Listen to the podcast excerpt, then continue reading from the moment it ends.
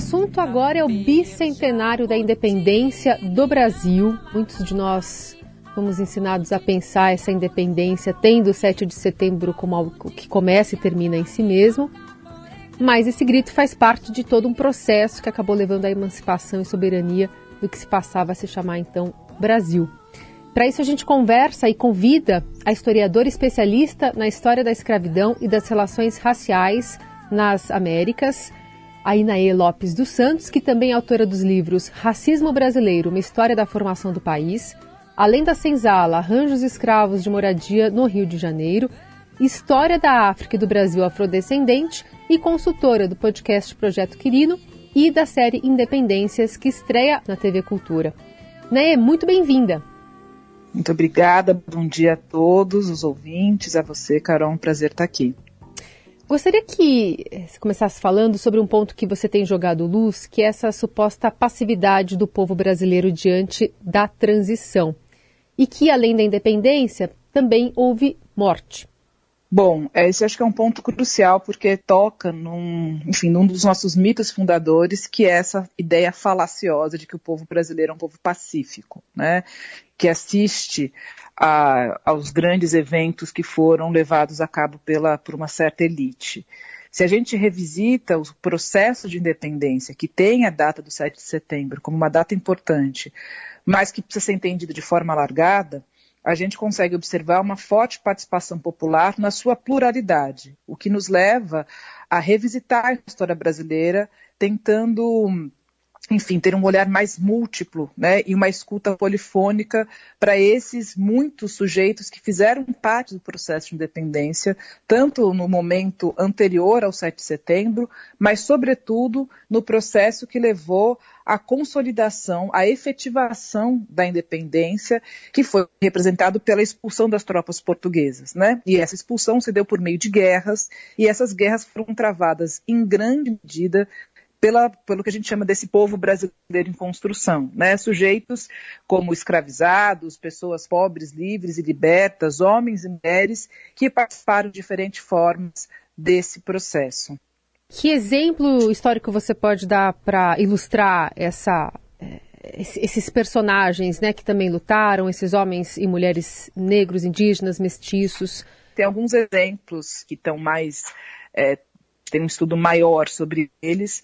Um deles é, é o Felipe Mundruku, que foi um homem negro que atuou nas, é, é, numa das milícias de homens pardos e negros de Pernambuco e que teve uma forte participação no período um pouco anterior à independência, né, nos processos de, de agitação pela soberania nacional no Brasil. É, a Maria a Filipa Oliveira, né, que é uma das mulheres fundamentais no, na, na, expulsão das tropas portuguesas em, em Itaparica, né, uma mulher escravizada, é, é, que trabalhava como marisqueira e ia regimentar outras mulheres que tinham a mesma atuação, né, a mesma atividade, é, e que conseguem expulsar essas tropas na ilha, né, e na Bahia. Uh, nós temos a figura da Maria Angélica, da Maria Quitéria, que são histórias de mulheres que são muito importantes é, na nossa nesse momento também de uma mulher que se veste de soldado para lutar contra as tropas, de uma freira que enfrenta também essas tropas portuguesas em nome dessa soberania nacional. Então, assim, são alguns exemplos que trazem, né, a, a forte presença desse é, desse povo brasileiro em construção. Queria também que você eh, trouxesse para a gente esse olhar sobre o Brasil que não nasceu só apostando na escravidão, mas projetando isso no seu futuro, eh, quanto ao apoio dessa classe política e econômica da época, que fez tudo o que estava ali ao seu alcance para manter alguns privilégios. O quanto isso também ajuda a gente a explicar o Brasil de hoje? Olha, eu acho que essa, na verdade, é a grande primeira aposta desse Estado Nacional Brasileiro. Né? Então, o que nós temos nesse momento, que uh, o 7 de setembro, querendo ou não, é um marco fundamental, o fundador, é justamente a formação de um Estado nacional soberano, cujas oligarquias se identificam a partir desse lugar de proprietário de escravizados. E é desse lugar que essas oligarquias, apesar da sua multiplicidade e de muitas vezes entrar em conflito, em confronto. A gente tem outros episódios após o 7 de setembro que são evidências desses confrontos políticos, como, por exemplo, a, a, Confederação do Equador, que acontece em Pernambuco em 1824, mas a despeito desses conflitos, existiu uma espécie de chão comum dessas oligarquias brasileiras, né? e esse chão comum é justamente esse lugar de proprietário de escravizado e a aposta na escravidão que este Estado brasileiro vai fazer ao longo dos seus próximos 70 anos. Né? Então, o que nasce no 7 de setembro de 1822 é um Estado que é independente, que é soberano, mas que também é uma monarquia. E essa monarquia ela está fundamentada na escravidão de africanos e dos seus descendentes no Brasil e também numa, enfim, numa relação profundamente violenta e muitas vezes genocida com a população indígena, né, que é a população que, que autóctone, né, população que, que estava nesse território que agora passa a se chamar Brasil. E uma monarquia é, sendo, portanto, um regime diferente de outros países né, da América do Sul, que também é, acabavam se tornando independentes, mas já migrando para a república, não? Não, sem sombra de dúvida. Esse é outro aspecto, outra particularidade da história do Brasil. Né? É o fato da, da, escolha ter sido pela formação de uma monarquia num mar de repúblicas. É, e é uma monarquia, a gente tem outras, enfim, outras é, experiências monárquicas nesse momento, mas elas são muito instáveis. Então, que se, o que a gente tem a partir desse 7 de setembro é uma monarquia que se consolida, que é forte, né? E essa força, essa estabilidade, em grande medida, é resultado dessa grande escolha que a oligarquia que acompanha essa monarquia fez pela manutenção da escravidão. Além do apagamento do protagonismo negro, né, você mencionou algumas mulheres que também não tiveram destaque, que mereciam nessa narrativa que acabou se consolidando. Eu gostaria que você falasse um pouquinho, eh, por exemplo, do papel fundamental da princesa Leopoldina na independência do Brasil. Bom, a princesa Leopoldina ela foi ah, nessa, nesse momento né, anterior a, ao 7 de setembro, nos dias anteriores, ela era a, a regente, né, porque Dom Pedro está num é um momento de grande conflito e tensão é, política e Dom Pedro está tentando arregimentar os seus aliados, né, e faz uma viagem é, para São Paulo justamente nesse sentido de fazer um acordos, estabelecer acordos com as oligarquias paulistas e mineiras, né? E ela é uma mulher que é, cuja história, né, é atravessada por um lugar que infelizmente poucas mulheres podiam usufruir naquele período, que é uma mulher muito afeita à ciência. Então, claro, ela é uma mulher da oligarquia, ela é da nobreza austríaca, então isso já coloca num lugar muito específico e particular, mas que faz da ciência, né, sobretudo dos estudos da botânica, uh, uma quase que uma paixão da vida dela. Mas, uh, apesar dessa relação, né, desse lugar muito controlado por Dom Pedro I, ela, ela é uma mulher que, que faz parte do Estado, tem esse olhar, digamos, um pouco mais estratégico e está com uma consciência muito grande das tensões que estão acontecendo no Brasil e antenada aos movimentos de independência que estão acontecendo nas Américas. Então, ela tem um papel uh, muito importante no sentido de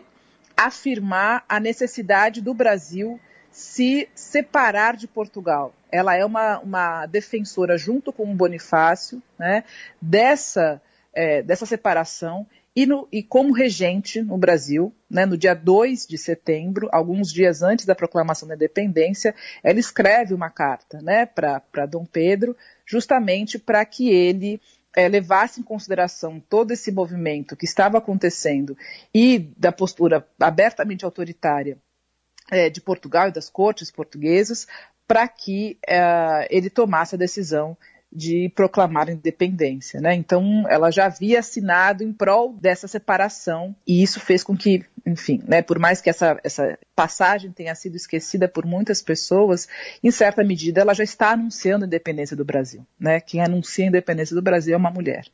Isso é muito significativo, né? Muito. é muito significativo ela ter feito isso e mais significativo ainda é a gente não saber dessa história. Né? Essa história está profundamente escondida e apagada para que ficasse apenas na figura de Dom Pedro I. Exato. Como é que você interpreta uh, as críticas dessa revisita, né, que você chamou aqui de um olhar múltiplo e uma escuta polifônica dos personagens, a fatos históricos como esse eh, da independência do Brasil? Olha, eu não tenho a menor dúvida que a história é uma ciência que se faz a partir do presente. Né? Então, são as questões do presente que nos movem a olhar para o passado.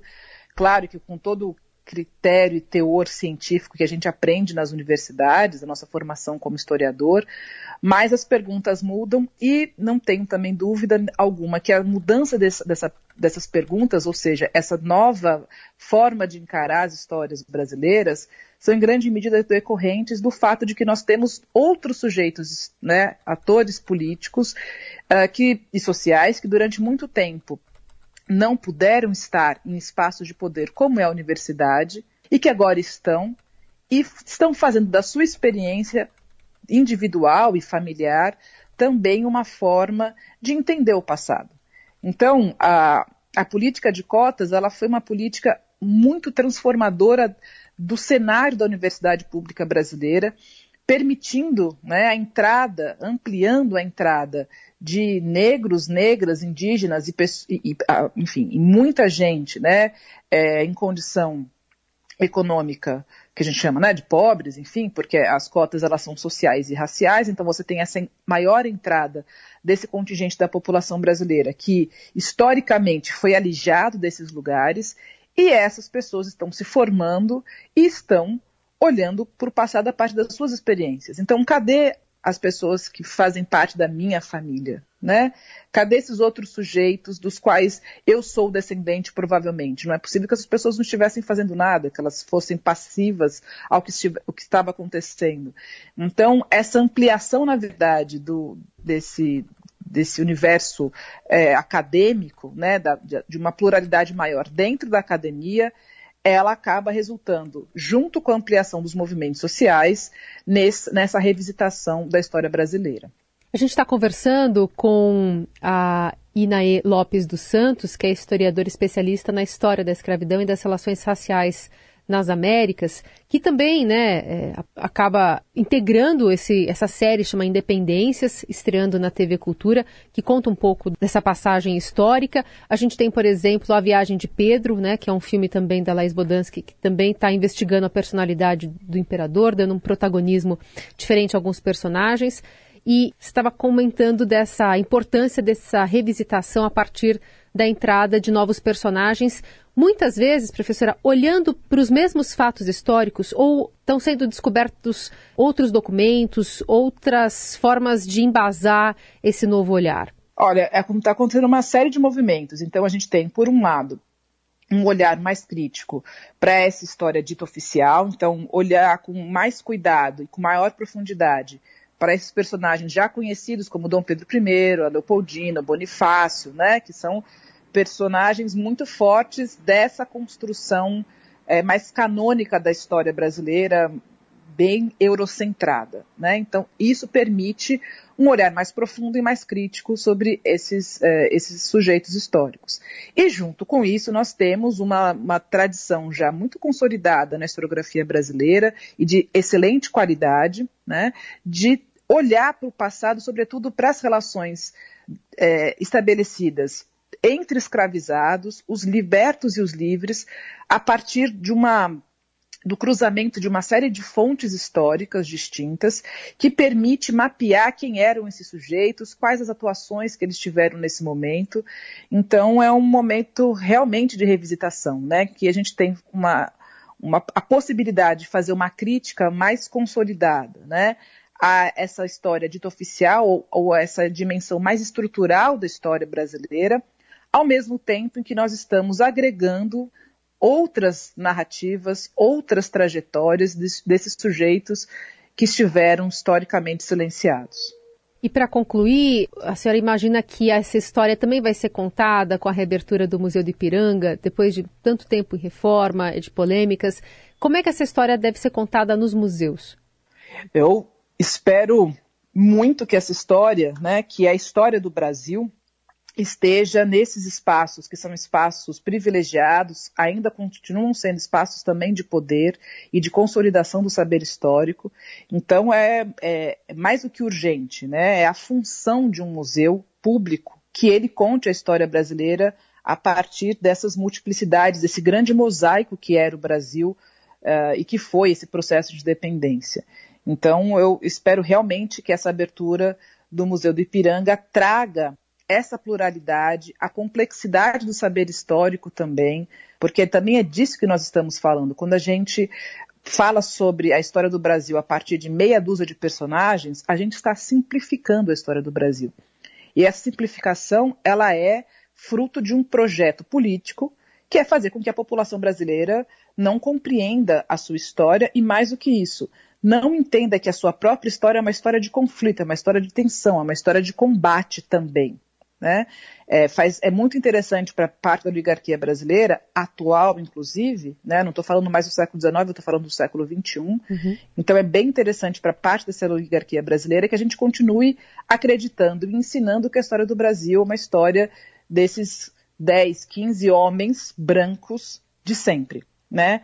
Então, espero que a, né, fazendo coro com essa, com essa transformação que a historiografia brasileira tem passado nos últimos anos, em grande medida pela entrada de historiadores e historiadoras negros e negras e indígenas, né, uh, que isso esteja exposto, né, por mais que isso inclusive traga dificuldades do ponto de vista material, né, enfim, é, mas isso é fundamental, inclusive para repensar enfim, as escolhas museológicas que as nossas instituições têm. Né? Então, a gente está passando por uma transformação que não é só de conteúdo, né? não é só trazer novos personagens ou uh, apenas ampliar o olhar que a gente tem sobre as personagens já conhecidas de forma crítica, mas é pensar numa outra forma né, de contar a história do país.